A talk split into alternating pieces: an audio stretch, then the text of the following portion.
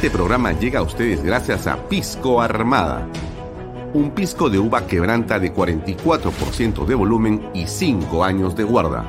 Un verdadero deleite para el paladar más exigente. Cómprelo en bodegarras.com y recuerde, tomar bebidas alcohólicas en exceso es dañino. PBM Plus, alimento para adultos con HMB proteínas, vitaminas y minerales con HMB. Vainilla y chocolate, que ayuda a mantener la fuerza de los músculos. Visita pbmplus.pe y síguenos en Facebook como PBM Plus y en Instagram como arroba pbmplus.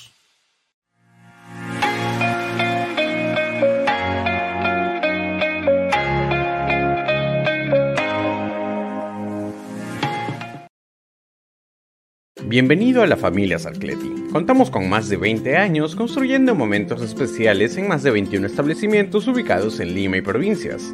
Tenemos la variedad de carta más grande para compartir en familia, con amigos o simplemente tomarte un tiempo para ti. ¿Estás listo para vivir la experiencia Sarcleti? Indupark, lotes industriales desde 300 metros cuadrados. Págalos en 6 meses sin intereses. Indupark Crece con los expertos en desarrollo.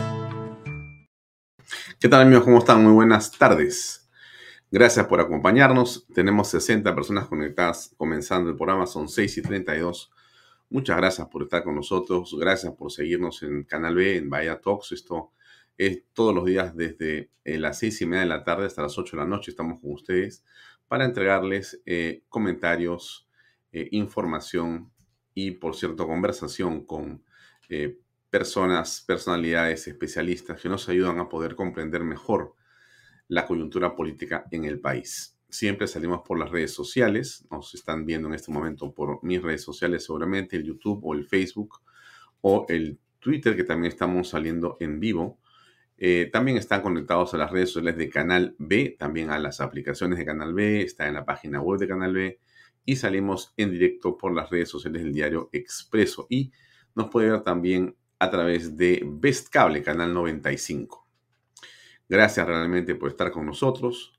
Gracias a nuestros auspiciadores que cada día confían en la credibilidad que tiene este programa, que tiene Canal B, y que gracias a la creciente eh, viralización y el alcance que vamos consiguiendo día a día, esa credibilidad aunado a ese crecimiento viral de nuestros contenidos permite que más personas y más empresas confíen en poner su publicidad en nuestros medios. Yo les agradezco sinceramente por esa enorme confianza que no hace sino eh, elevar, por cierto, eh, nuestra, digamos, valla de responsabilidad en la información.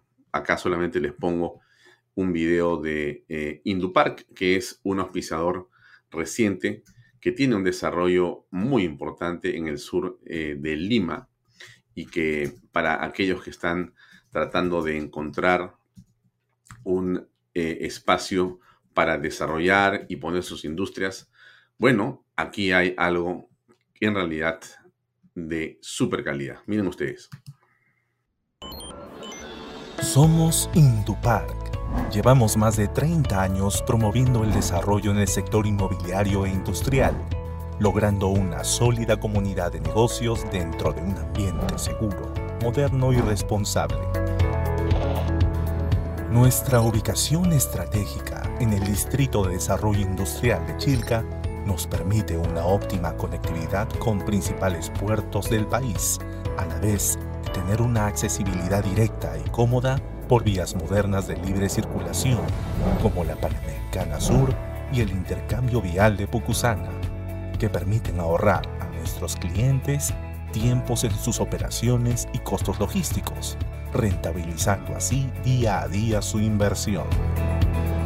Contamos con lotes desde 300 metros cuadrados con zonificación I2 e I3, con entrega inmediata, crédito directo, planes de financiamiento personalizados, facilidades de pago sin intereses y asesoría postventa. Nuestros servicios están comprometidos con el uso eficiente de los recursos para que el logro de tus objetivos estén en armonía con el medio ambiente. Empresas nacionales e internacionales ya son parte de nuestra sólida comunidad de negocios. Decide rentabilizar tu inversión. Sé parte de Indupark hoy. Ingresa a nuestra web indupark.com.pe para agendar tu visita y consultar por nuestros excelentes planes de financiamiento. Indupark, creamos desarrollo. Gracias a Indupark por confiar en Canal B y por haber hecho esa estupenda inversión en el sur de Lima. Bien amigos, eh, me dicen que se escucha un poco bajo. ¿Se escucha un poco bajo mi micrófono o era el video de Indupark? Bueno. Se escucha, se escucha bien. Ya, listo. Gracias, estimado Julio Cesare. Julius Cesare. Em, me, dice eh, Normita Suddenly. Alfonso, acá estamos muy mortificados porque no aprobaron el pedido de impedimento de salida del país para la mujer del presidente. Qué impotencia. Eh, bueno, en efecto, hay eh, malestar eh, yo creo que eh, debió haberse aprobado una medida mucho más restrictiva, pero finalmente eh, el juez habrá evaluado y merituado todos los elementos que se le comentaron y bueno, que se le dijeron, que se argumentaron y tomó esa decisión. nos guste o no nos guste, es una medida que todos tenemos que respetar, obviamente, por el bien del propio Estado de Derecho eso no quita que podamos em, emitir un juicio, ¿no? Lo hablaremos ahora con nuestro invitado también. Gracias, Delia, Esther Velasco, Martí Corena, se escucha perfecto. Sí, tenemos un buen micrófono, así que esperamos que nos puedan escuchar y nos puedan ver eh, de manera adecuada. Em, bien, entremos a los eh, asuntos que tienen que ver con el programa del día de hoy. Sin que antes em, me olvide de em, presentar al invitado de esta noche, que es José Luis Gil, un hombre de inteligencia, un hombre eh, vinculado al GEIN, un hombre que ha estado trabajando intensamente durante mucho tiempo, yo diría que toda su vida, en labores de inteligencia para perseguir a los delincuentes, a los terroristas, a las mafias y por eso le hemos hecho esa pregunta el día de hoy que hemos estado en comunicación eh, whatsappiana con eh, José Luis Gil y le hemos pedido que esta pregunta y otros temas más podamos tocar en la conversación que tendremos a las 7 y 20 de la noche. Así que yo le agradezco a usted, amigo y amiga, por comentar también desde ahora y si tiene preguntas para el eh, especialista en inteligencia, José Luis Gein José Luis Gil va a ser realmente muy importante. Otro tema que es, eh, ah, y me olvido, no me olvido tampoco, hoy a las 8 de la noche está el padre Luis Gaspar. El padre Luis Gaspar va a estar como siempre en su programa Unidos por la Esperanza a las 8 en punto por Canal B, el canal del Bicentenario, también en el bloque estelar de este medio de comunicación. Reniec mata y revive al prófugo Alejandro Sánchez, dueño de la casa de Zarratea. Esto en realidad parece una broma, pero lejos de serlo, se ha convertido en eh, una demostración de que en realidad eh, estamos frente a una institucionalidad en la RENIEC sumamente endeble y que preocupa eh, sobremanera por la forma en que eh, esto se ha eh, revelado el día de hoy.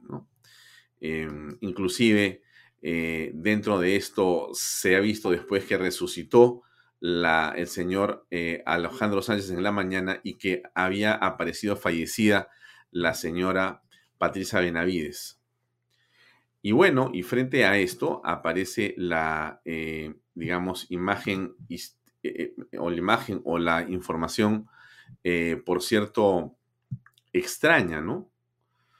que al presidente de la República eh, le falta la cabeza, que ha muerto decapitado, una, digamos, información no solamente falsa, eh, sino que nos parece muy desagradable. Hay personas que nos indican que efectivamente el presidente no tiene ni cabeza y tampoco tiene su gobierno ni dirección y luce más bien descabezado políticamente, pero eso es otra cosa. Eso es, eso es un tema de carácter, digamos, eh, de la opinología, pero esto es lo que hoy día, cuando los periodistas alertados sobre lo que está ocurriendo con Sánchez Sánchez han comenzado a colocar varios nombres en la RENIEC, aparece esta, ustedes ven ahí, dice causa básica del fallecimiento y es el nombre es José Pedro Castillo Terrones y dice decapitado. Una cosa absolutamente anodina, absurda y falsa. ¿Cómo es posible que esto ocurra con un ente que se supone tiene la información de todos nosotros?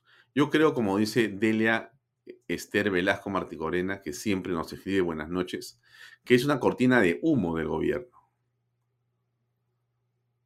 Es realmente inconcebible que algo así eh, ocurra en este momento. ¿Qué fue lo que dijo la eh, jefa de la RENIE? Que escuchemos a ver. Lamentablemente, las situaciones que vienen ocurriendo han significado también un malestar en el uso indebido de las claves y usuarios de los médicos para generar certificados de defunción de personas que no se encuentran fallecidas y que están cuestionadas a través de delitos o cuestionadas políticamente. El RENIEC es un sistema electoral y por lo tanto neutral y es un organismo técnico. Por lo tanto, no vamos a permitir que esto siga ocurriendo. Hemos tomado la decisión hoy con todo, eh, con todo nuestro comité directivo de cerrar y dejar sin efecto la resolución gerencial que permitía la inscripción de las actas de defunción de oficio. Lamentamos muchísimo esta decisión y le pido perdón a la ciudadanía porque generalmente son entre 12.000 y 15.000 personas que fallecen y que en ese dolor de perder a su ser querido no tenían que venir a RENIEC porque sabían que el acta se generaba de oficio. Pero lamentablemente la seguridad jurídica y los momentos difíciles que vive el país ameritan que hoy le demos esa prioridad. Y por lo tanto RENIEC no estará emitiendo actas de defunción de oficio a partir del día de hoy. Ustedes se dan cuenta en medio de qué estamos viviendo los peruanos. Eh, instituciones que claramente están sin rumbo, están como errantes en un mar de confusiones, en un, digamos, eh, caos absoluto. Y eso es lo que está comentando la directora de la RENIEC. Las claves son manejadas, nadie sabe bajo qué criterio o bajo qué oscuros intereses. Porque las partidas de defunciones o las desapariciones o las muertes también sirven para administrar corrupción. ¿Qué es exactamente lo que está ocurriendo y por qué es que no hay una explicación de esta barbaridad que hemos visto? Estoy eh, claro que hay varios congresistas que ya han pedido información a la RENIEC y esperamos que en las próximas horas esto se pueda dilucidar eh, de, otra, de otra manera y tengamos luces sobre lo que ha ocurrido. Hay información que me llega eh, de José Luis Gil, nuestro invitado, que nos ha compartido, pero preferimos que él mismo la comente cuando lo entrevistemos en los siguientes minutos. Tiene que ver, por cierto, con una eh, denuncia que hace la doctora Marita Barreto Rivera, fiscal superior, coordinadora del equipo especial de fiscales especializados en delitos de corrupción del poder. Em, y esto lo hace ella ante el fiscal especializado en delitos de corrupción de funcionarios de turno.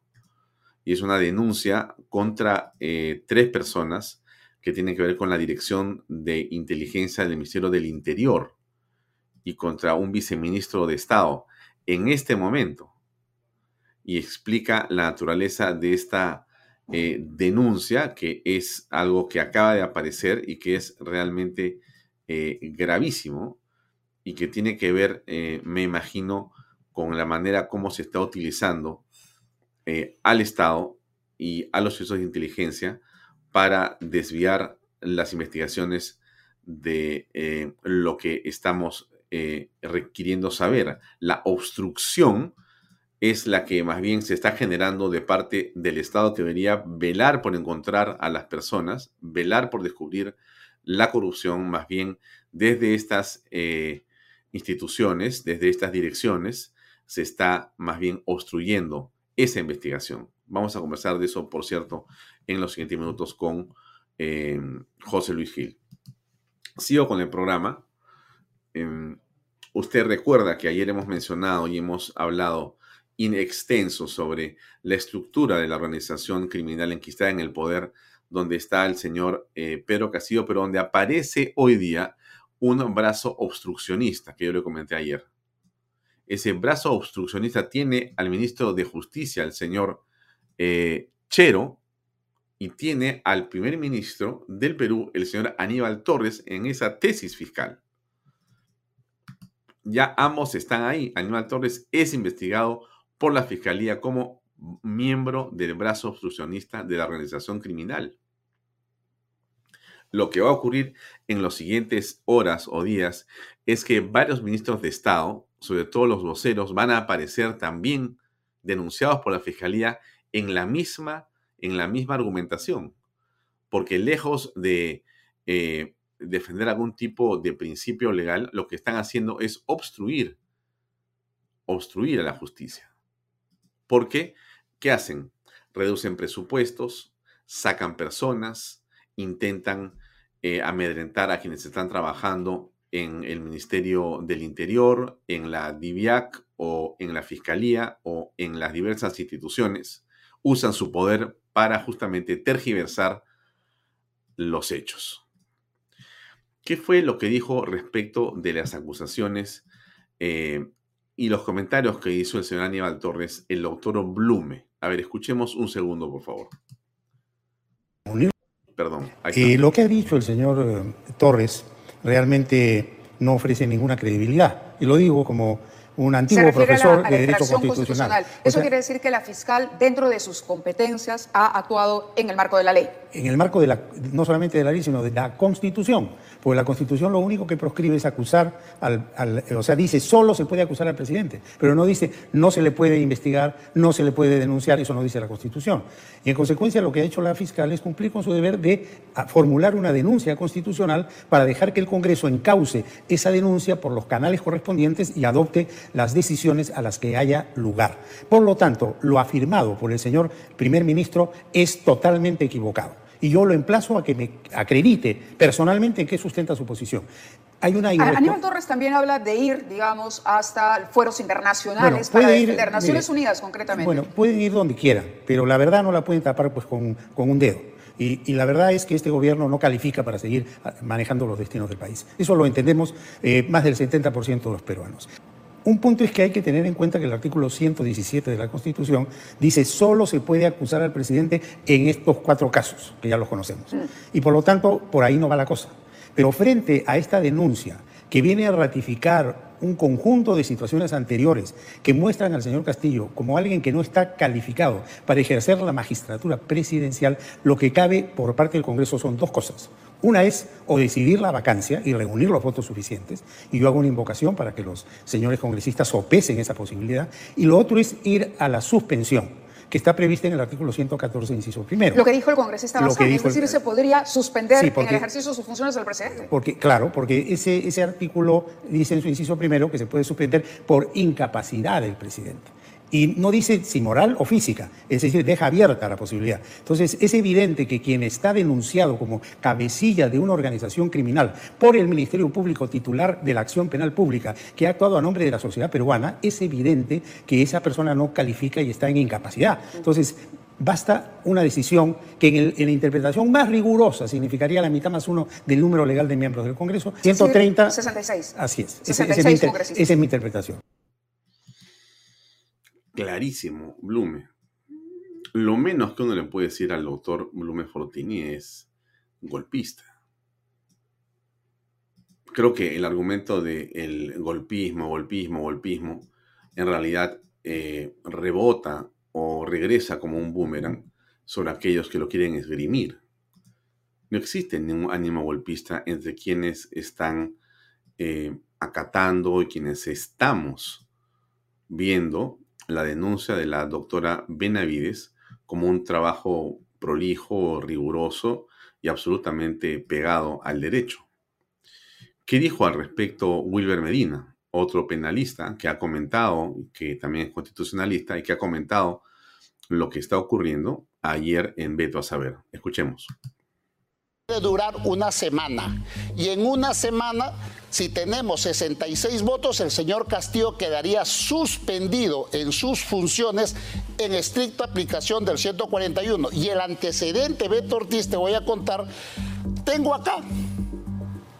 El 30 de septiembre del año 2019, cuando inconstitucionalmente el señor Vizcarra disolvió el Congreso, el Congreso presidido por el señor Pedro Lachea, se presentó una moción de orden del día multipartidario firmado por muchos congresistas, acá están sus firmas, y se tramitó.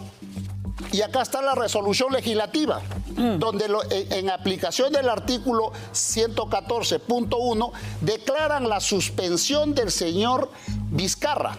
Lamentablemente, esta resolución legislativa que, que tenía que causar efecto no, se, no, no produjo. ¿Por qué? Porque mandaron al peruano y en el peruano tenía el control el señor Vizcarra, prohibió su publicación y por lo tanto, no, y con el apoyo mediático y las Fuerzas Armadas, recuerdas esa foto eh, a las diez y media de la noche tomándole juramento a, Vicente Ceballos y luego con los, con los altos mandos militares, cuando acordonaron por la fuerza el Congreso a las 5 de la tarde, cuando el decreto supremo recién lo firma Vicente Ceballos, porque Del Solar no quiso firmarlo, sale a las 11 de la noche. Todo eso fue inconstitucional, entonces lo que estoy diciendo tiene un, ya un precedente. Así como cuando se declaró también la incapacidad moral permanente del señor Fujimori el 21 de noviembre del 2000, con mayoría simple, 66 votos, exactamente se puede aplicar esto. Y no necesitamos procedimiento alguno porque el artículo 52 del reglamento del Congreso dice que la práctica parlamentaria existe. Cuando hay, no hay un procedimiento, se aplica la votación simple. Y la votación simple es 66. En una semana nos, nos estaríamos deshaciendo de Pedro Castillo y toda su organización criminal. Bien, entonces hay noticias que para muchos son positivas, en el sentido que estamos cerca del final de una crisis política. Aquí la impresión que tenemos nosotros, estoy seguro que la compartimos con ustedes, es que eh, la, eh, digamos, investigación y la corroboración que hace la doctora Patricia Benavides es altamente, altamente bien realizada. Eh, al respecto, el doctor Cotrina ha dicho ayer algo en RPP que creo que vale la pena que volvamos a escuchar. Quizá no lo hemos escuchado nosotros aquí en Canal B, pero que yo que tomo pequeños fragmentos de algunos segundos sobre lo que opinan varias personas para ustedes, eh, encontré esto que me parece muy valioso también. Escuchemos por favor amigos. Basta con leer la denuncia que ha presentado el Ministerio Público, en donde de las 375 páginas, casi el 70% contienen evidencias sólidas y de calidad. Y, la denuncia ha sido elaborada con una estructura lógica y muy simple de entender, porque han tenido el cuidado de elaborarla por hechos, imputaciones, o sea, a ti te imputo esto, pero después vienen las evidencias. Cierto, hay declaraciones de testigos protegidos, declaraciones de, colaboradores eficaces, pero el 70% son documentos. Hay una cantidad de documentos que ha copiado el Ministerio Público que corroboran justamente lo dicho por los colaboradores y testigos. Porque claro, hay que tener en cuenta que eh, lo dicho por el, colaborador pues no es prueba, hay que corroborar su dicho, lo dicho por el testigo tampoco. Entonces la Fiscalía lo que ha tenido es la acusidad de acopiar elementos de prueba o, evidencias, o sí, pues evidencias de todos los dichos. ¿Con qué finalidad? De corroborar la versión. Esto que está diciendo el eh, eh, abogado es absolutamente fundamental. El doctor Chávez Cotrina nos está eh, ilustrando sobre, insisto, la meticulosidad, la prolijidad, el detalle con que la Fiscalía, obviamente por tratarse más aún del presidente de la República, ha tratado de establecer como vínculos eh, probados a través de los elementos de convicción y de los diferentes, digamos, eh, instrumentos que ha tenido a la mano. Esto no es el dicho de uno solamente contra el presidente de la República, contra los ministros de Estado. Es un dicho que se corrobora con otro dicho, que se corrobora con otro dicho, que se corrobora con eh, la información que está en los teléfonos celulares, en las computadoras, que está en los decretos supremos, que está en las votaciones en el Congreso, que está en las llamadas telefónicas. Y cuando uno eh, revisa todo eso y lo corrobora y lo contrasta uno contra otro, es evidente lo que está ocurriendo. Y eh, negarse a reconocerlo, eh, por supuesto que es una posición política, ¿no? Ya no es jurídica, sino política. el presidente de la República eh, es capaz de decir cualquier cosa en este momento. Yo les recuerdo a ustedes lo que el presidente dijo cuando se presentó la denuncia constitucional. Nada sobre el fondo. Nada sobre el fondo. Nada sobre todo lo que son estas 300 y pico, casi 400 páginas de corroboraciones, 190 elementos de convicción, cada uno de los cuales tiene eh, documentos que acreditan que eso que se dice ahí ha ocurrido y que en todo caso lo que debe hacer el presidente es sentarse, él, leer uno por uno los elementos de convicción y negarlos frente a los periodistas. Sin Benji, sin abogado, no lo necesita. Él lee y dice, me han dicho esto, esto es falso y explica la verdad. Esto otro es falso, explica la verdad. Y el tema estaría resuelto, no haya nada que hacer, nos vamos hasta el 26, presidente, con mucho gusto. Pero eso que yo le digo a usted, entre, digamos, eh, comentario y comentario, es imposible porque todo lo que hacen sus defensores es hablar nuevamente sobre que quienes están eh, defendiendo la posición institucional y legal de la doctora Patricia Benavides son quienes perdieron las elecciones y no han reconocido y están con sangre en el ojo son la oposición, son un grupo de periodistas mermeleros o de prensa mermelera, etcétera, etcétera, etcétera.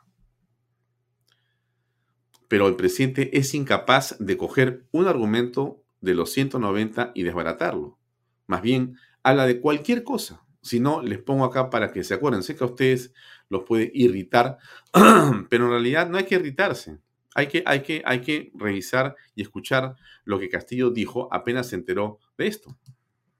a esta conferencia de prensa para hacer de conocimiento a la comunidad internacional y a la comunidad nacional de que el día de hoy, en horas de la mañana, se ha iniciado la ejecución de una nueva modalidad de golpe de Estado en el Perú. Un golpe de Estado con libretos creados, eh, utilizando al Ministerio Público políticamente y hacer creer al país de que mi persona lidera una, una red criminal, a la cual la rechazo rotundamente. Nunca se ha visto en la historia del país donde en forma simultánea se allanen los domicilios de funcionarios, de congresistas y ex trabajadores del gobierno, haciendo creer y con falsas informaciones para que el Perú y la comunidad crea que estamos en, enlodados o quieran legitimar actos de corrupción, quieran legitimar una red criminal. No les importa la dignidad de las personas, no les importa el respeto a las familias. Y por eso Como jefe de Estado, debo decirle de que nos vamos a mantener de pie, nos vamos a mantener firmes a pesar de esta, de esta persecución política. Claro, el presidente de la República en realidad eh, tiene un libreto que alguien le ha hecho seguramente y que él repite de una manera casi robótica para tratar de defender lo indefendible hasta ahora. Eh, el presidente dice que nunca ha visto, dice, nunca se ha visto una cosa así. No, pues, presidente, la verdad que no. Yo también coincido con usted. Cuando yo veo esa estructura eh, de la organización criminal en que está en el poder que la fiscalía propone, me quedo bastante sorprendido porque una cosa así nunca se ha visto en la historia del Perú. Ahí eh, aparece claramente el gabinete en la sombra, el brazo familiar, el brazo congresal, el brazo obstruccionista, donde están ministros de Estado, como el señor eh, Aníbal Torres y Félix Chero, está el brazo lobista, está Petroperú, el Ministerio de Defensa, el Ministerio de Vivienda, el Ministerio de Transportes y Comunicaciones, está Provías, Provías, está todo lo que nosotros hemos estado escuchando como rumores y que la fiscal junto con su equipo, al que se le ha quitado el 30% del presupuesto para su trabajo, ha presentado con prolijidad. De eso el presidente no dice nada. O sea, le succionas, le quitas, le retiras la tercera parte del gasto que tiene la fiscal de la nación para poder hacer estas investigaciones y no pasa nada. Igual ocurre con el señor Heavy Colchado le han mochado el presupuesto a la mitad, si no me equivoco. ¿Para qué? Para que no tenga recursos para poder moverse con eh, un vehículo, eh, eh, amanecerse en un lugar para ver si entra o no entra tal persona, hacer las vigilancias que corresponden. Todo eso es un trabajo de inteligencia que hace la policía permanentemente. Ahora va a estar con nosotros José Luis Gil para que nos comente. Y se le ha cortado los presupuestos. Y el presidente quiere, cree, quiere que creamos que eso que ha ocurrido es simplemente, ¿por qué? Porque hay una casualidad. Y cuando los abogados de Bermejo que visitan Palacio de Gobierno y hablan con él permanentemente, presentan acusaciones constitucionales que son irritas y son inaplicables contra la fiscal de la Nación para bajársela y evitar que continúe con su investigación. Y cuando su ministra de Cultura hace lo mismo, enviando sendos documentos de acusaciones que no tienen ni pies ni cabeza y que van a ser solamente desestimadas. ¿Eso qué es, presidente? Usted dice es algo que nunca se ha visto. No, nunca se ha visto, presidente. Porque cuando hemos visto corrupción antes, por lo menos había un mínimo de vergüenza señor Pedro Castillo, un mínimo de vergüenza. Las personas decían, bueno, ok, metí la pata, mm, cometí el delito, entonces me voy, renuncio, este, lo que fuere que sea. Pero aquí cada prueba nueva, cada documento nuevo, cada testimonio y cada corroboración solamente es para que usted insista en que es los que perdieron las elecciones. Ese es su bendito. Y porque usted es de color oscurito, porque usted tiene sombrerito, porque usted viene de Chugur, a nadie le importa. Yo le aseguro, presidente, le, han hecho, le han dado a usted una mala historia. A nadie le importa que usted, qué color de piel tiene usted, si usted es eh, negro, blanco, chino, rubio. ¿A quién le importa eso? ¿Usted cree que eso le importa a la gente que no tiene trabajo, a la gente que va a estudiar, a la gente que va a conseguir eh, eh, pan para sus hijos, a la gente que está en los hospitales? ¿A alguien le interesa cuál es el color del gobernante? No, usted está equivocado absolutamente, presidente. Solamente una, una mente enfermiza puede creer que ese puede caber como argumento en alguna mente, digamos, dedicada a querer sacarlo del poder, en lo absoluto, en lo absoluto. No importa qué rostro tenga un gobernante, señor Castillo. Lo único que importa es que haga las cosas bien y obviamente y por supuesto que las haga con honestidad y sin corrupción. Y eso lo sabe usted perfectamente. Ahora, usted se quiere victimizar porque esa es la manera como le han aconsejado, seguramente, quienes lo asesoran, de que se va a salvar. Pero así, yo no veo que se vaya a salvar. Porque lo central, lo central de eh, la acusación, usted no la ha respondido. Y, aún así, manda a sus voceros a decir cualquier barbaridad. Escuche usted, escuchen amigos. Permítame referir, hoy toda la comunidad nacional, la comunidad internacional está mirando lo que sucede en el Perú.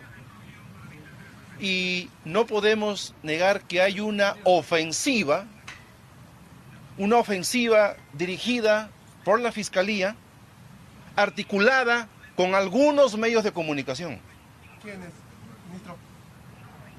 Como refiero algunos medios basta verificar y ver para saber algunos medios de comunicación.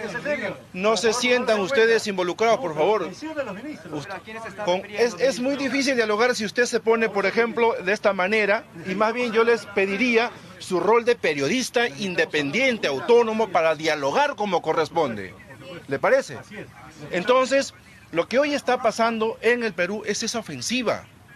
Es una ofensiva donde el objetivo ahora nuevamente es o vacar o suspender bajo cualquier concepto.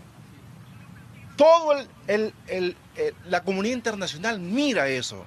Un peruano sencillo, simple, ve que hoy, por ejemplo, ¿quién va a estar de acuerdo en esta medida abusiva. De ir a allanar la casa de una hermana donde está la mamá del presidente? A ver, dígame usted, señor, ¿no? Quitándole la frazada, buscando en el colchón. Y los grandes delincuentes, narcotraficantes, corruptos, siguen ahí, vivitos, y ni siquiera son agenda de los medios de comunicación. Entonces, no podemos tampoco ¿no es cierto?, tapar el sol con un dedo lo que está ocurriendo en el Perú. Esta confrontación política hace mucho daño al pueblo, a la reactivación, a la institucionalidad de nuestra democracia. Por eso exhortamos a la madurez, a apelar a todos los mecanismos posibles, los ciudadanos, las organizaciones, los congresistas, demócratas, porque hay un sector también de congresistas que solo miran y respiran a través de un monosílabo que es vacancia, suspensión. No, señor. E, este grupo de defensores del presidente realmente son eh, de competencia, ¿no? Entre ellos compiten para ver cuál es más genuflexo, ¿no? Si no, miren a este otro. La pregunta respecto de la prensa nacional, tenemos entendido y se nos notificó que la prensa internacional pidió exclusividad para esta conferencia de prensa y hemos cumplido con ustedes. A la prensa nacional atendemos absolutamente todos los miércoles después del Consejo de Ministros. Se ha querido hacer a través de la Oficina de Comunicaciones del Palacio de Gobierno respetuosos con el compromiso y el pedido de la prensa internacional y es por eso que eh, los estamos atendiendo con la exclusividad que ustedes eh, solicitaron. Complementando el tema de la... Usted se da cuenta el nivel de cinismo que hay que tener para sabiendo que es mentira lo que está diciendo, sabiendo que es mentira lo que está diciendo, se sienta delante de toda la prensa internacional, son corresponsales de España, de Francia, de Estados Unidos, de países en América Latina, y decirles en su cara que él está ahí porque ellos le han pedido exclusividad, cosa que es absolutamente falsa y lo han eh, desmentido con comunicados aclarando que eso que dice el ministro de Estado y que dijo además el señor Torres, porque Aníbal Torres ha dicho lo mismo al día siguiente, era falso. Pero no les importa. O sea, ¿ustedes creen que personas que son capaces de mentir en la cara pelada de la prensa internacional así, con el cinismo que tiene el señor Salas, no van a estar mintiendo en todo lo demás cuya gravedad es enésimamente mucho mayor? Pero por supuesto, si mienten en esto que es algo tan simple como aceptar que, por último, eh, yo quiero que mm, mm, declare a la prensa internacional y después a la nacional, porque me da la gana. Ya, soy el presidente, lo quiero así. Bueno, perfecto, ese es tu, es, Palacio de Gobierno y ahí todavía mandas tú. Ok, organízalo así, pero no mientas. Y lo que hace eh, el señor Salas y el señor eh, Aníbal Torres es mentir en la cara de los periodistas y por lo tanto a todos los que estamos apreciando esta conferencia de prensa después en nuestras casas, como ustedes que lo ven en este momento. Es una mentira bárbara de este hombre. Entonces la pregunta que todos nos hacemos, ¿por qué no podrían mentir en cosas que son realmente graves para ellos si mienten en esto? Empujados por la presión, son capaces de mentir para salvarse de cualquier cosa y mentir como fuere que sea. Lo estamos apreciando de manera permanente. La mentira en la que aparecen eh, los defensores, porque son ese grupo de voceros que se ha auto eh, definido como voceros del gobierno, que no son voceros del gobierno, son voceros de las tropelías de Pedro Castillo. El presidente eh, dice en su alocución que yo acabo de, colocar eh, que esto realmente es una falta de respeto. Se pasa sobre la dignidad de las personas se quiere legitimar un golpe de Estado. ¿De qué habla este hombre? Yo me pregunto, sinceramente, porque a estas alturas ya uno se pregunta cosas que pueden parecer absurdas, pero usted me entenderá lo que le voy a decir ahora. Yo no sé si el presidente, en un momento de clarividencia, o no sé de qué tipo, ha tenido la hidalguía de decirle a su secretaria o a un edecán, por favor, ¿me puede usted imprimir la denuncia constitucional de la señora fiscal Patricia Benavides? Quiero leerla. Y se ha sentado y ha repasado los 190 elementos de convicción para decir lo que dice. Porque yo imagino que cuando él eh, lee esos documentos, me imagino que eso debe ser como algo así, el asesino, que el juez lo lleva para reconstruir la escena del crimen. Algo de remordimiento debe tener este señor. Algo de remordimiento debe tener este señor. Pero no, la defensa de Dios es continúa, continúa, continúa. Eh, el deseo es del golpe de Estado y hay que bajarse la fiscal de la nación como sea, porque ella es en realidad a estas alturas eh, la enemiga número uno de Pedro Castillo y de esa organización criminal. ¿Qué cosa dijo sobre ese tema específicamente el doctor Blume, sobre, sobre la actitud de la doctora Patricia Benavides y sobre esta investigación? Escuchemos, por favor. Lo dijo ayer en Canal N con em, el periodista Mario Gibellini. Bueno, antes de contestar su pregunta, quería señalar dos ideas que me parecen importantes. Por favor. Una es eh, eh, reconocer eh, la valentía de la fiscal de haber formulado esta denuncia constitucional al Congreso de la República, superando una serie de presiones y de cuestionamientos de que había sido objeto. Yo creo que demuestra una fiscal decidida, una fiscal con coraje, una fiscal con patriotismo, al punto que se ha enfrentado al poder en su máxima expresión y creo que eso es plausible y hay que reconocerlo porque eso necesitamos en el país, autoridades eh, puestas en su lugar que hacen respetar sus fueros. En segundo lugar, creo que esta denuncia constitucional eh, pone en jaque al Congreso de la República, quien tiene la oportunidad histórica de reivindicarse mm. y lograr un consenso o un acercamiento para tomar medidas frente a un gobernante que, con el respeto que me merece, está demostrando que no reúne las condiciones para conducir este país. Bien, lo que dice el doctor eh, Blume Fortini es muy concreto, ¿no? En primer lugar, hay un llamado, una apelación, un comentario en relación a el cumplimiento del deber de un funcionario público. Si algo tenemos que, digamos, aprender de la doctora Benavides, es que cualquier funcionario público, por más modesto que sea o grande que sea, cuando cumple su deber, lo que hace es convertirse en un referente de la patria. Cumplir su deber. Alguien dirá, no, es para, eso que se le paga. Por supuesto que para eso se le paga a la doctora Benavides. Pero hemos visto nosotros cómo en este mismo papel otras fiscales han actuado de manera vergonzosa.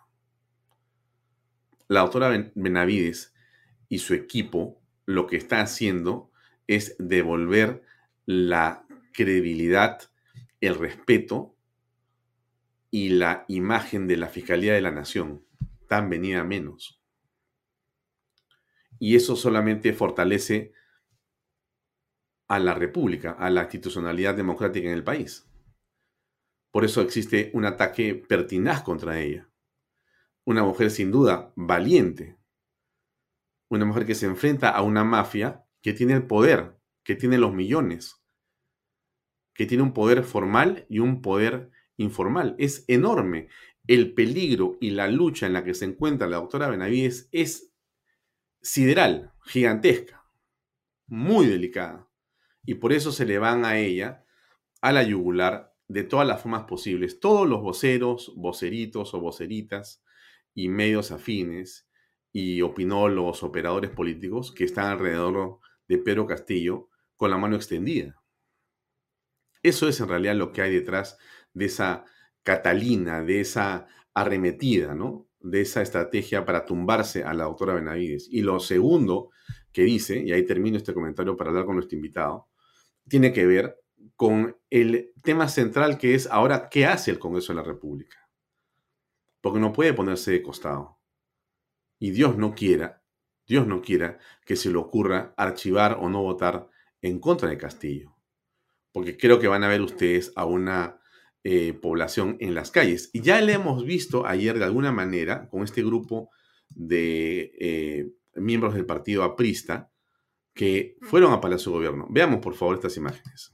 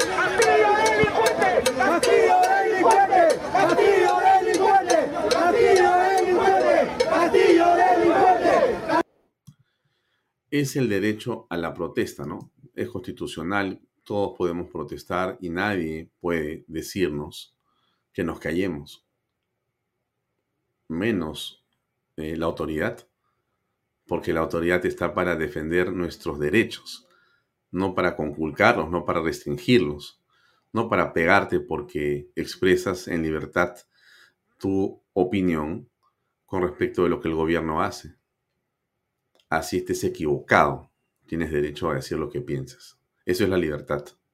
Y la policía debe de proteger al ciudadano que está ejerciendo su derecho. Bien amigos, está con nosotros eh, José Luis Gil.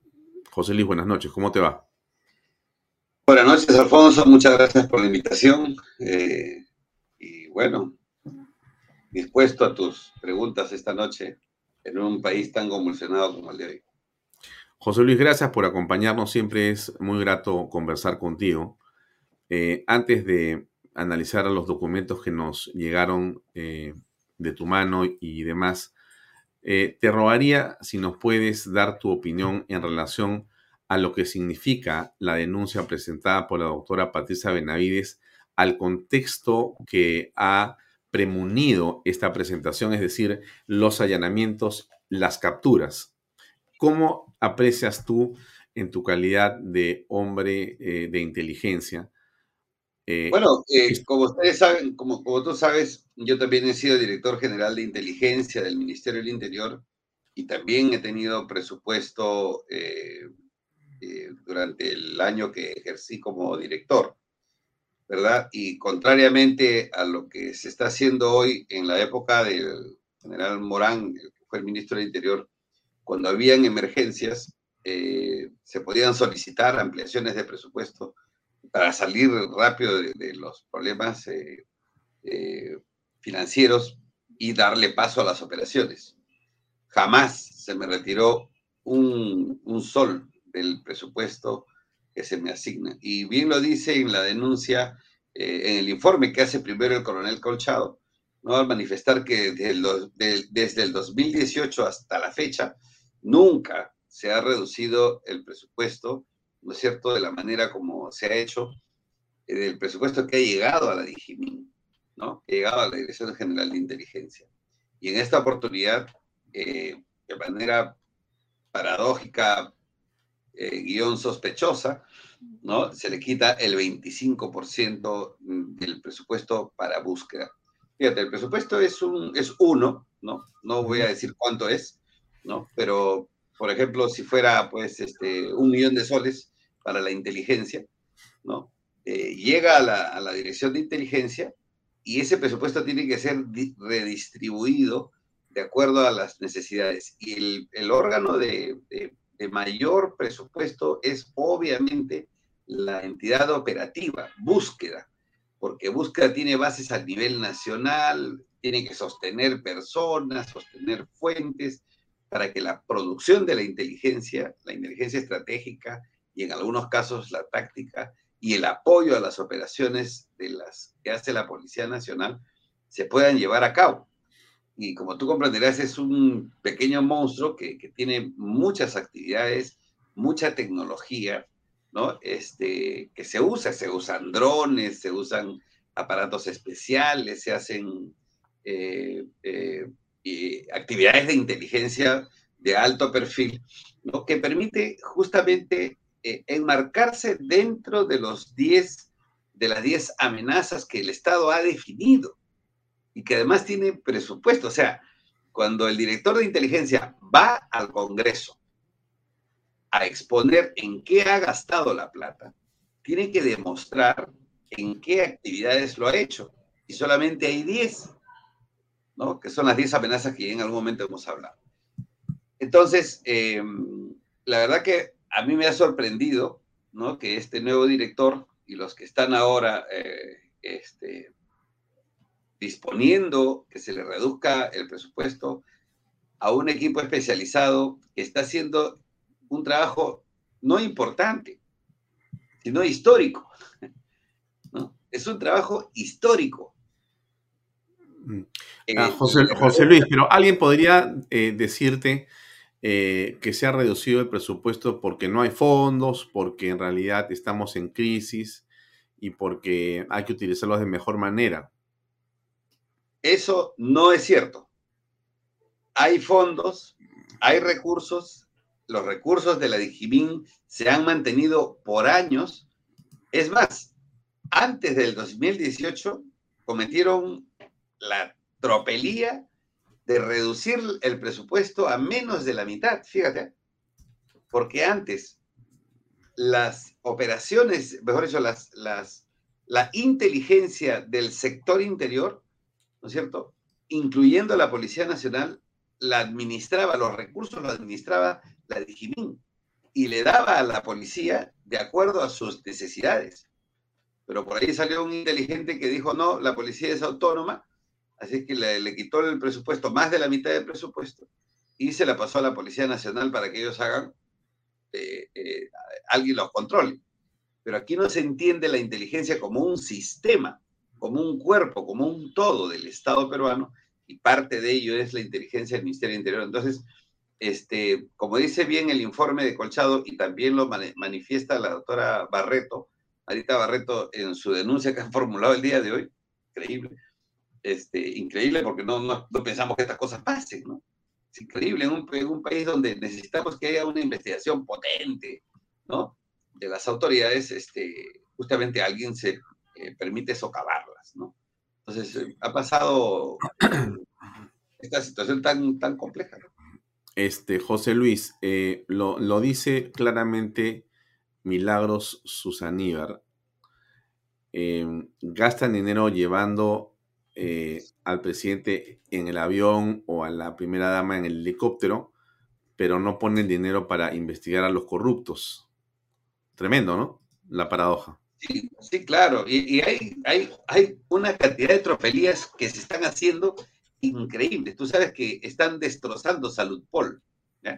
¿Qué es, Salud Pol? Salud Pol es el, el, órgano que administra los recursos para este, eh, cubrir aquello que le pueda faltar a la Policía Nacional, al hospital. Así que la han destrozado, la han desarmado y han dicho, no, es que no hay plata para comprar medicinas. Sí, pero acaban de contratar una agencia de seguridad privada para que cuide el hospital por dos millones de soles. No puedo creer. dos millones de soles, pero eso es un montón de plata. Claro, o sea, civiles van a cuidar a los policías así estamos. No, no, puedo creerlo. este tipo de decisiones que está tomando esta gestión de este ministerio, como el ministro Willy, eh, Willy algo, no recuerdo su, nombre, su apellido, el, el, el, viceministro. Huerta, Huerta, ¿no? Huerta eso, ya no es Huerta. Bueno, imagínate, de olvidarse del nombre de los ministros. ¿no?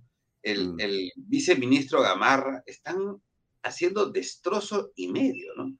Entonces, la verdad que no solamente es el gobierno corrupto, sino que además hoy en el Ministerio del Interior, con una ineptitud monumental que la verdad tiene que ser detenido, frenado por los ciudadanos y, por los congresistas, espero, en algún momento. Eh, yo te había preguntado a ti y eh, el título de nuestra conversación es cómo lidiar con una organización criminal en el poder. Eh, esa pregunta quiero que por favor me la intentes contestar, pero antes, antes, quiero comentar contigo, por favor, el documento al que has hecho referencia y que está en pantalla en este momento. No se ve muy bien, amigos, pero se los voy a leer muy brevemente para que José Luis eh, Gil nos pueda contar de qué se trata. Acá dice, Sumilla denuncia, señor fiscal especializado en delitos de corrupción de funcionarios de turno. Marita Barreto Rivera, fiscal superior coordinadora del equipo especial de fiscales especializados en delitos de corrupción del poder con domicilio en la avenida Bancay, número tal, digo que de conformidad con el artículo 150 de la Constitución y ante los últimos hechos suscitados luego la ejecución de diversas medidas cautelares por, eh, realizadas eh, en las carpetas fiscales número 251, tramitada por la Fiscalía que dirige, ejecutada con fecha 11 de octubre, o sea, el día martes, formulamos denuncia contra, ¿contra quiénes? Ah? Tres personas. Una es Carlos Eduardo Cabrejo Becerra, director general de la DIGIMIN, Dirección General de Inteligencia del Ministerio del Interior.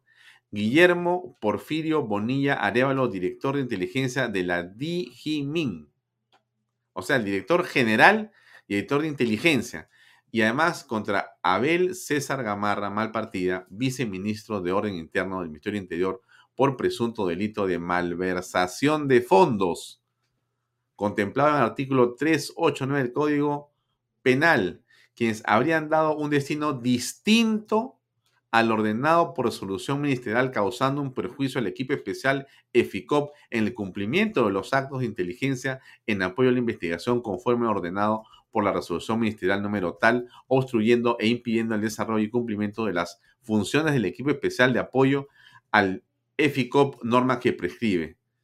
Tanto. Ahí está los fundamentos fácticos, se explica 1, 2, 3, 4, 5, 6, etcétera, y se explica cómo han cambiado el dinero y el destino y eh, la razón de esos dineros para tratar justamente de debilitar la investigación que se está llevando a cabo por eh, la eh, Fiscalía de la Nación. ¿Qué opinas, estimado José Luis, al respecto? Bueno, la verdad que me avergüenza que estemos en esta situación en la que el propio sistema, los propios policías que hoy tienen altos mandos dentro del Ministerio del Interior, ¿no? Eh, apunten los cañones de, sus, de su poder contra un solo coronel, contra un solo oficial, contra una sola persona. Y esto es, esto es lo que pasa cuando la, criminalidad se resiente, ¿no? Se estremece. La criminalidad convulsiona frente a lo único que lo puede tumbar, que es la alianza estratégica entre el Ministerio Público y la inteligencia de la policía peruana, que ha avanzado muchísimo. Entonces, la verdad me causa vergüenza. No es posible.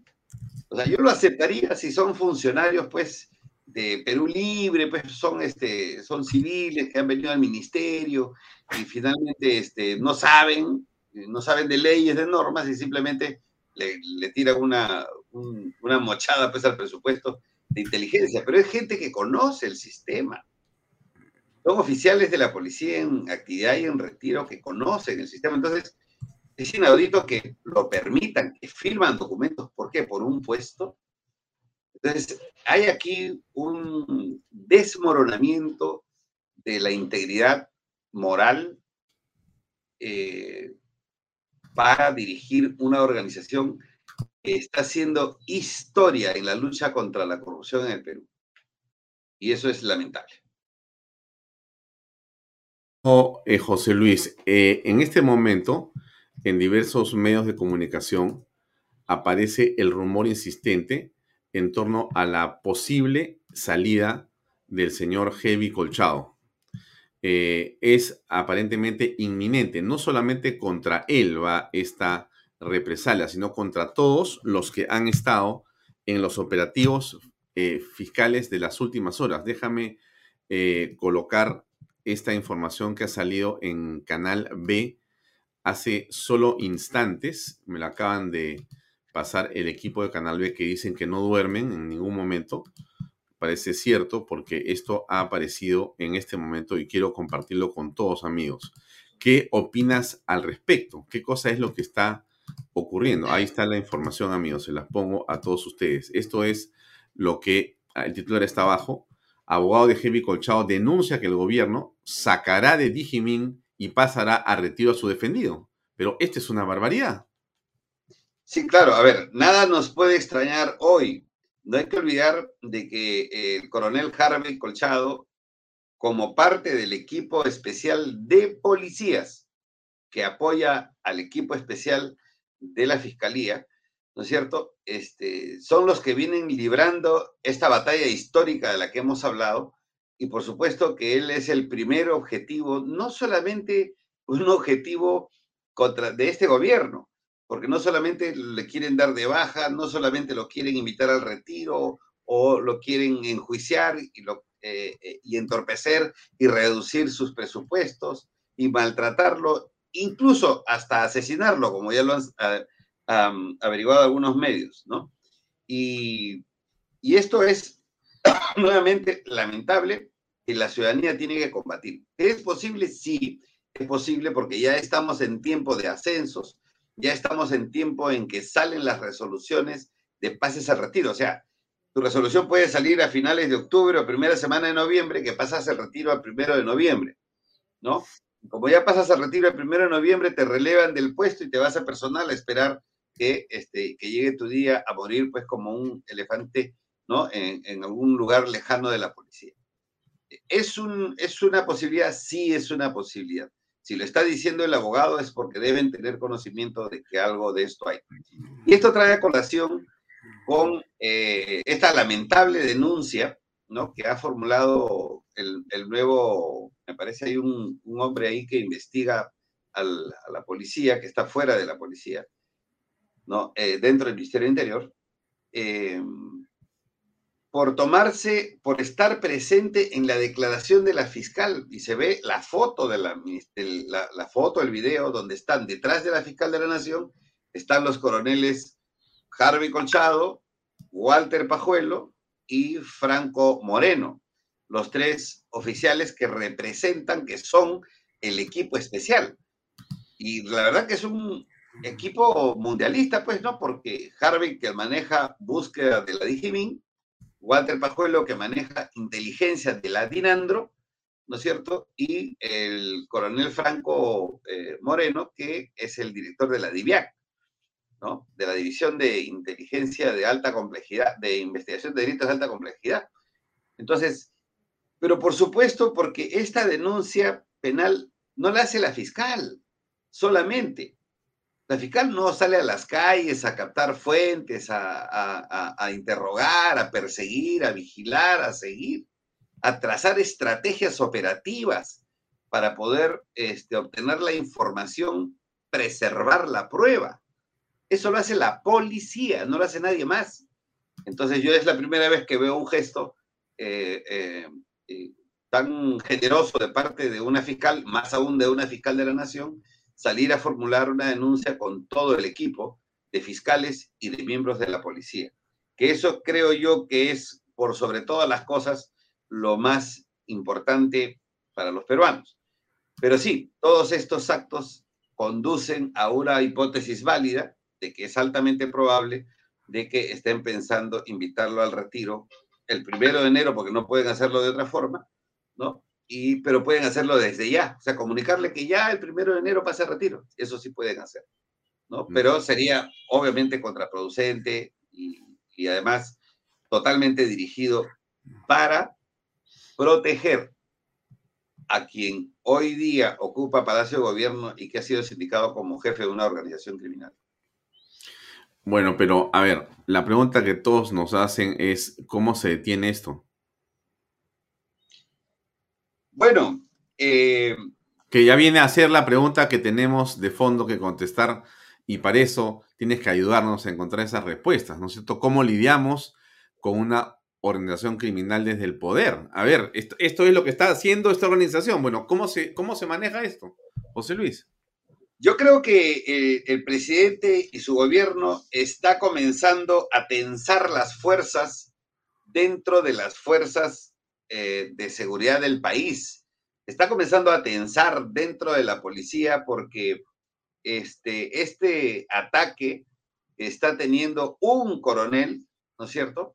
Este, proviene no dentro de la Policía Nacional, sino desde el Ministerio del Interior, dirigido desde el, desde el Ministerio, el Viceministerio, porque el coronel Harvey Colchado no está dentro de la Policía Nacional en este momento está fuera de la Policía Nacional, en un órgano extrainstitucional.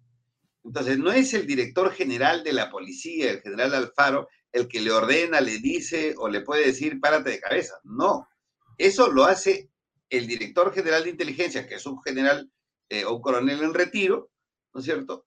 Lo hace el viceministro, que es un oficial en retiro, o, o el ministro, que es otro oficial en retiro.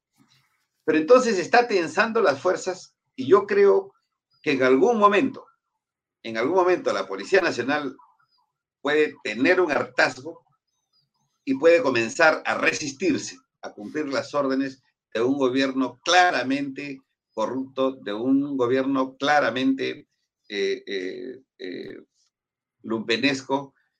Y la gente sabe, o sea, los policías sabemos que un documento como el que ha formulado la fiscal, es en la práctica lo que fue nuestro atestado, y si lo han leído, tienen el sustento suficiente para decir todos los miembros de la Policía Nacional que estamos, estaríamos sirviendo a una banda criminal y eso no puede continuar. Así que si ellos creen, si este presidente y este ministro creen que con el poder que tienen, con el magro poder que tienen, pueden seguir manipulando a la policía, no vaya a ser que la policía haga un acto de justicia y comience a desobedecer.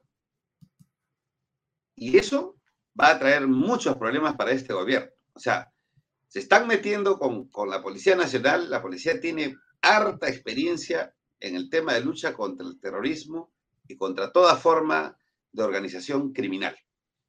Mm. Saben que este es un gobierno claramente eh, constituido en una organización criminal de acuerdo a la hipótesis, hipótesis fiscal que la propia Policía Nacional, los propios especialistas, lo han hecho configurar así porque las evidencias reflejan eso las pruebas, las evidencias y los indicios.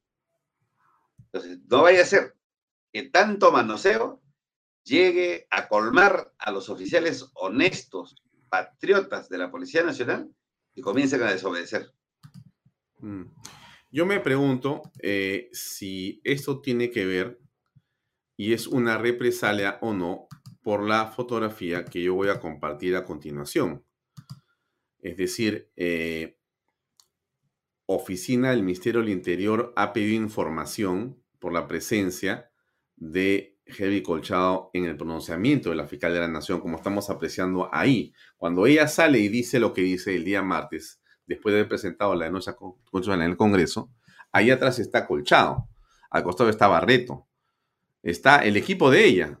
Y entonces esto es lo que a ellos les ha molestado, les ha irritado. Han dicho esto se pasó. al costado derecho al costado derecho, el que no tiene cinta en el pecho es el coronel Pajuelo, Walter Pajuelo. Ajá, ¿quién es Pajuelo? Es el, del, el, jefe de inteligencia de, la Dirección Antidrogas, es parte del equipo especial de policías. Y más a la derecha está con su placa de policía el coronel, perdón, más a la izquierda de la, de la fiscal de la Nación, este, está el coronel Moreno, Franco Moreno. Acá. Y corre la imagen, ¿sí? Corre la imagen. No, no, ese, eso es toda la foto, no hay más ah, pero más a la derecha, en la foto completa, está este Franco Moreno, ¿no? Ah, muy bien, muy bien, muy bien. Ya, pero, en todo caso. Derecha, ahí no se le ve, ahí no se le ve. Voy a buscar la foto más grande, ¿ya? Pero mientras la busco, lo que me queda claro aquí, y creo que a todos, es que acá hay evidentemente un deseo de venganza, una represalia, ¿o no? ¿O yo estoy equivocado? Sí, por supuesto, por supuesto, porque eh, eh, este espíritu criminal se está esparciendo, ¿no es cierto?, en todos los niveles, incluso gente proba, gente este, eh, que aparentemente proba, este, está prestándose a este juego, por ignorancia, por temor de perder su puesto, por falta de dignidad, por nada bueno, por supuesto, ¿no? Y, entonces comienzan las denuncias, los apresuramientos, ¿para qué? Para, para este, conmover a este grupo, para asustar al equipo. Esta es una situación sui generis para el país, incluso para la Policía Nacional, y aquellos que se comportan de manera convencional lo deben estar haciendo por un interés, ¿no? Por un interés, ¿no? Entonces, eh, y eso es lamentable. Tengo una pregunta, eh, José Luis. Tú eh, creo que has estado de repente presente o en todo caso recuerdas el levantamiento policial, si no me equivoco fue el 5 de febrero, hace muchísimos años, yo tenía creo que siete años o cinco años, o sea, más o menos hace medio siglo. No sé si, si era en, ese en esa fecha, pero hay un antecedente en ese levantamiento policial. Eh, eh, eh, eso es lo que tú dices, ¿puede haber un hartazgo llegar a algo así? Puede haber un hartazgo, no estuve en esa época, yo todavía era muy niño, este, tenía pues recién 14, 15 años, era un jovencito, eh, pero sí recuerdo los antecedentes de, ese paro que realmente fue reivindicativo, o sea, por tema de sueldos, etcétera. Pero en este caso, eh, por eso que es sui generis, ¿no es cierto? Es un maltrato permanente a la Policía Nacional, es un maltrato permanente a sus funciones, ¿no? Y los policías de hace 40, 50 años, obviamente, no son los policías de hoy. Harvey Colchado es un oficial que aparte es abogado, es magíster y doctor en Derecho, como muchos de ellos, como el coronel, como el general Oscar Arriola. Es gente muy preparada y como ellos, hay muchísimos oficiales, los coroneles, los generales, hay comandantes, hay gente con maestrías y doctorados en, la en diversas universidades. O sea, no estamos ante una oficialidad bruta, no estamos ante una oficialidad inculta, no estamos ante una oficialidad de la Policía Nacional que está alejada de la realidad política del Perú. Entonces. Esta es la foto completa, José Luis. Así es. Ahí está el coronel Franco Moreno al lado derecho con polo negro y su placa de la Policía Nacional, por supuesto. Acá, donde está mi mouse. No sé si se ve mi mouse. Creo que sí, ¿no? Claro, está el equipo completo, el equipo policial completo. Porque son el equipo, o sea, acá hay un equipo especial con resolución, que es el equipo de fiscales o equipo de policías. Entonces, ¿qué pasa si la, fiscal se presenta sola? Será el Ministerio Público solo, no es el equipo especial. Si no estuvieran los policías, no es el equipo especial, es parte del equipo especial. Pero el equipo especial es un grupo de fiscales y policías. Y por eso la fiscal que dirige este equipo especial dispone que se tomen esta foto y, estén presentes en este pronunciamiento, ¿no? Mm. Ahora, eh, la marcha de mañana o las marchas que se produzcan en los siguientes días y horas eh, pueden ser un contrapeso, tiene de tu punto de vista eh, un sentido y pueden funcionar para mostrar un desencanto de la ciudadanía con lo que está haciendo el gobierno? Mira, yo soy muy respetuoso de todas las formas. Te, he visto marchar, ¿ah? te he visto marchar. Sí, Nos hemos encontrado. Sí, yo soy muy respetuoso de todas las formas de expresión eh, de la sociedad.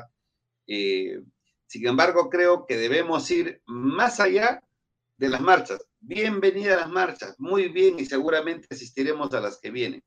Pero hoy tenemos que dar el siguiente paso. el siguiente paso es la unidad de la, de la ciudadanía. Es la unificación de la ciudadanía. La gente me dirá, sí, pero es muy difícil, no pensamos igual. Seguramente, pero si pensamos que tenemos que hacerlo en un momento tan sui generis como este, no nos queda otra. No nos queda otra porque si vamos a pensar que este me gusta, el otro no me gusta, este es así, este, eh, y entonces la desunión va a continuar. Pueden haber marchas, pero marchas sin unidad no tienen efecto. Solo las marchas con unidad van a lograr liberar al país y ayudar al Congreso de la República ¿no? a tomar las decisiones que deban tomar. Pero pronto vamos a tener buenas noticias de unidad. No te preocupes. El rumor creciente dice que el señor eh, Beder Camacho no arrojó eh, lo que el presidente le ordenó que destruyera en la punta. Y entonces lo guardó y que esa información con esos chips o celulares están en manos de la fiscalía y tienen eh, información que sería la final, la comprometedora final en relación a Pedro Castillo y esto que estamos apreciando. Tú que estás en todas las jugadas, ¿sabes algo al respecto? ¿Nos puedes contar? Comparte algo de tu, de tu información. A ver, lo que yo te puedo decir de que esta circunstancia tiene obvias características del trabajo de inteligencia. ¿Cuál es? Reclutas a integrantes de una organización. El mejor reclutamiento es quien esté más cerca del poder, y te estoy hablando de teoría pura, sin expresar nada sobre este caso. ¿No es cierto? Reclutas, al mejor, lo traes, lo sometes a la colaboración y le das tareas y lo regresas a su lugar. ¿no? ¿Qué es lo que podría haber pasado, ¿no es cierto?, de que este personaje fue reclutado y ese trabajo no lo hace el fiscal, lo hace la policía, con conocimiento del fiscal, por supuesto, porque los policías están ahí son expertos en reclutamiento de personas, expertos en colaboraciones eficaces, ¿no? Entonces, no me cabe ninguna duda que si esto ha pasado es gracias al reclutamiento, porque es todo un proceso. ¿ah? Reclutar a una persona, convencerlo y encima someterlo a la colaboración, eh, hacer que declare y luego volverlo a introducir, introducir a la organización criminal para que termine de, eh, eh, obtener la prueba, la prueba, porque aquí lo fundamental es la preservación de la prueba. Entonces, para eso se hacen esas cosas no para que lo traicionen, eso, eso no es el punto. El punto es que se debe preservar la prueba. Y claro, si los eh, teléfonos se han guardado, es un acto de preservación de evidencia, preservación de prueba. Y para mí, la lectura, esta ha sido un acto de inteligencia fino, excelente, extraordinario. Eh, tú, con tu experiencia, adviertes que la caída de la mafia como se dice, o de este grupo eh, que está enquistado en el poder, según la teoría fiscal, está cerca? Yo, creo que sí. Yo creo que la salida no va a ser, o sea, como ya hemos dicho, esta es una circunstancia sui generis para el país y no va a tener una solución convencional. Su solución va a ser sui generis también. ¿Y por qué? Fíjate, ¿eh? No es que no haya salidas, van a haber salidas en la medida que las piezas que se mueven se muevan de otra manera, con otra dinámica. Me explico. Aquí las piezas son cuatro. El Congreso, los medios de comunicación y las redes sociales, los ciudadanos y los equipos especiales del Ministerio Público y la, y la Policía Nacional. Si estos cuatro elementos ahora se mueven de otra forma, como lo ha hecho el Ministerio Público, como lo están haciendo las redes sociales y algunos medios patriotas, como lo que quieren hacer los congresistas de la República y los ciudadanos organizados, la dinámica va a ser otra. De tal manera que yo preveo que con una dinámica diferente, la presión sobre el, Congreso va a ser tal que al final los niños se volverán adultos y tomarán las decisiones que deban tomar, porque ellos saben que tarde o temprano se van a ir presos que tarde o temprano los van a descubrir. Pero además no saben cuánta gente más ha sido reclutada y está en este momento trabajando, grabándolos, filmándolos y obteniendo evidencia. Porque es así, las organizaciones criminales comienzan a cometer errores. Más aún, una de estas, que no es una organización criminal profesional, entre comillas, por supuesto que va a cometer 50 errores y se van a disparar a los pies y la caída va a venir cuando uno menos piensa.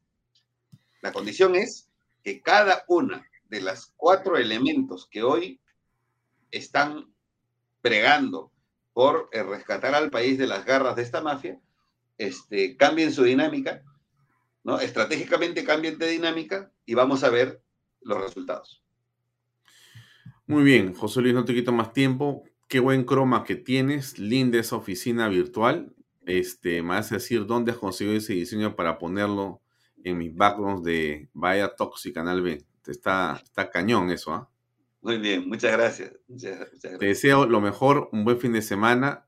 Mañana nos veremos eh, donde corresponde, que es al pie del cañón en las marchas, que son en realidad una expresión muy importante que tienen un sentido y que tienen eh, que ser apoyadas por todos. Te deseo lo mejor, estimado José no Luis. de la unidad, la unidad. Y la unidad. y la, unidad. Y la unidad. Muy bien, muchísimas gracias. Gracias. Muy buenas noches. Bien, amigos, era José Luis Gil, eh, un hombre de inteligencia, un hombre que ha dirigido eh, la Dirección de Inteligencia del Ministerio Interior, un hombre vinculado a la defensa patriótica de la República de los Derechos, eh, un patriota singular, un hombre muy valiente. Si usted eh, no recuerda, se lo voy a recordar. El señor José Luis Gil fue el que le gritó, renuncie, renuncia Castillo, renuncia. ¿Se acuerda usted de esa ceremonia de los chavines de Guantar? El primero que se baja del estrado oficial es José Luis Gil y le increpa al presidente le grita al presidente. Ese grito de José Luis Gil, ese grito de todos los peruanos. Es el grito de la gente que está cansada, que está indignada, que está harta de tener un gobierno de cínicos, de mentirosos, de personas que se comportan sin ningún tipo de respeto por la ley. Lo que hemos visto, lo que hemos escuchado de los especialistas en derecho constitucional, en derecho penal, de los fiscales, eh, todo lo que se lee y se aprecia en todas partes es solamente un cúmulo de evidencias que crecen y crecen y crecen en el malestar de las personas. Eh, reafirmo, por cierto, lo que dice José Luis Gil en torno a que el valor de la unidad es el centro y es, eh, digamos, el esfuerzo de esta hora. Esta es la hora de los patriotas, de la gente indignada, de la movilización, pero es sobre todo la hora de la unidad, la hora de dejar los egos a un lado, de dejar el personalismo, de dejar eh, aquello que puede favorecerle a uno u otro, dejar la ideología, dejar las ideas que pueden separar o dividir y más bien tratar de buscar todo aquello que nos une, que es básicamente el respeto por la ley, la democracia, la libertad y sobre todo la anticorrupción. Así que eh, me uno al pedido de José Luis Gil, creo que debemos estar todos al pie del cañón en esa dirección. La foto de la fiscal, con esto me pido de ustedes, realmente eh, un mensaje claro, el de esta magistrada, un mensaje eh, singular, se convierten estas personas en referentes. Creo que para todos los peruanos, los nombres de ellos seguramente serán escritos cuando se haya terminado este proceso, cuando se escriba la historia de la corrupción en el Perú, la señora Patricia Benavides y el equipo que vemos aquí seguramente tendrá un lugar muy especial en esos libros que nos harán rememorar lo que fue esta gesta para recuperar al país. Los dejo con eso, les envío a todos ustedes un gran saludo. Les reitero mi agradecimiento por seguir en Canal B. Ustedes son la razón fundamental, se lo digo con toda franqueza, por la que estamos sentados acá. La única razón por la cual Canal B funciona, camina y seguirá caminando es porque hay gente como ustedes al otro lado de esta pantalla. Cada mensaje, cada comentario, cada tweet, cada retweet, cada em, eh, compartir de lo que hacemos nos ayuda a seguir creciendo y eso es realmente lo fundamental. Así que yo, como siempre, a usted le agradezco, a usted le agradezco de manera muy especial por su compañía, por su aliento y por su defensa. Así que un gran abrazo Mañana nos vemos al pie del cañón y el día eh, sábado esté con nosotros en la misa del Padre Gaspar a las 8 y cuarto de la mañana y síganos aquí en Canal B, el canal del Bicentenario. A continuación, 8 en punto, llega Luis Gaspar con Unidos por la Esperanza. Gracias por todo, buen fin de semana, cuídese mucho, Dios mediante, el lunes estamos juntos otra vez. Permiso, muchas gracias. Este programa llega a ustedes gracias a Pisco Armada un pisco de uva quebranta de 44% de volumen y 5 años de guarda. Un verdadero deleite para el paladar más exigente. Cómprelo en bodegarras.com y recuerde, tomar bebidas alcohólicas en exceso es dañino. PBM Plus, alimento para adultos con HMB. Proteínas vitaminas y minerales con HMB. Vainilla y chocolate, que ayuda a mantener la fuerza de los músculos. Visita pbmplus.pe y síguenos en Facebook como pbmplus y en Instagram como arroba pbmplus.